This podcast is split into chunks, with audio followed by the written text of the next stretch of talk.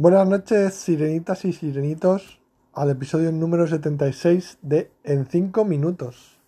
Esta cuarta temporada que eh, está llegando a su fin porque el miércoles vuelvo a Madrid y volveré a hacerlo desde mi habitación con vistas a una pared.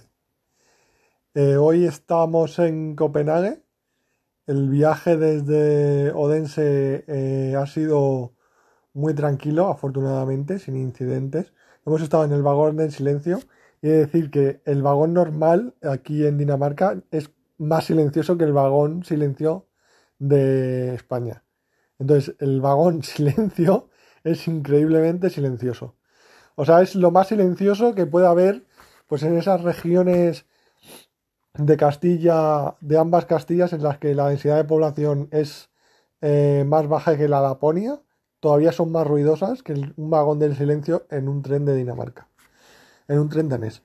Bueno, pues hemos estado entre un montón de sitios en la tumba de Andersen, el de la sirenita, eh, que por cierto parece ser que era un cuento sobre eh, el homosexual enamorado de un oficial del ejército que se casa con una mujer. O sea que en el fondo daba igual que la sirenita fuera blanca, negra que tricolor, porque el, tema del cuento original era la homosexualidad. Y estaba al lado de la tumba de Soren eh, Kierkegaard, a la que voy a decir que he ido, pero en realidad no hemos ido. Nos lo hemos saltado porque eh, me he dado, me lo he recordado más tarde que podía estar enterrado ahí. Y cuando he ido a mirar, pues ya estábamos bastante lejos del cementerio.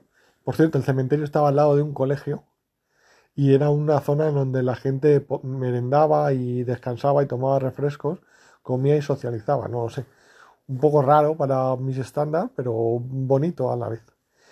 Eh, este Kierkegaard era un filósofo profundamente cristiano, de verdad, de los pocos que has podido eh, existir, y como buen cristiano estaba bastante preocupado por el cristianismo en su país, o sea, no él lo entendía de una forma completamente distinta, obviamente.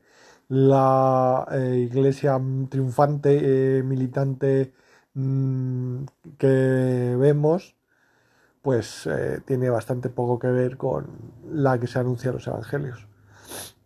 Pero bueno, en verdad cualquier persona que crea profundamente en una ideología que se esté aplicando o unas ideas, eh, se encontrará consternado en su aplicación, empezando por el capitalismo. Y no, eh, no por los trabajadores que si están subvencionados en la sanidad o, sus pensiones, sino yo creo que empezaría a preocuparse por los altos eh, niveles de la jerarquía corporativa, porque el absoluto descontrol de, respecto a las mínimas eh, normas de competencia no son respetadas en ningún país. Eh, obviamente esto es como todo. ¿Qué pruebas tiene? Pues eh, es una, otra de las gracias, otro de lo que alguna llame la inversión de los valores de, del, del, liberalismo, ¿no? Eso de que pues todos somos iguales, pues ahora se penaliza al que no triunfa porque, oye, mira, este eh, hijo de un minero de esmeraldas ha triunfado en la vida, ¿por qué tú que eres un hijo de un minero de carbón no vas a alcanzar el mismo éxito? Pues eh, esto ha pasado con el, estado de eh, si no hay una sentencia en contra.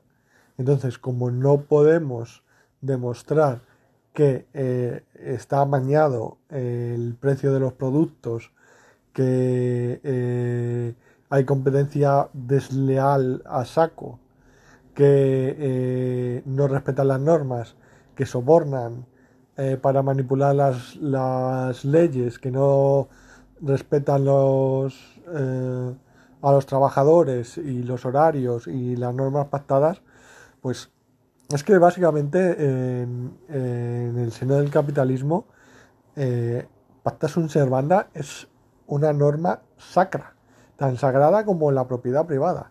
Es decir, la propiedad privada es sagrada, pero los acuerdos también son sagrados y hay que respetarlos y las normas. Y, la producción de normas, el proceso. Pero bueno, en todo caso, Dinamarca es muy bonita, está muy limpia y sea lo que sea lo que comen, no lo vamos a probar porque estamos a base de eh, pizza.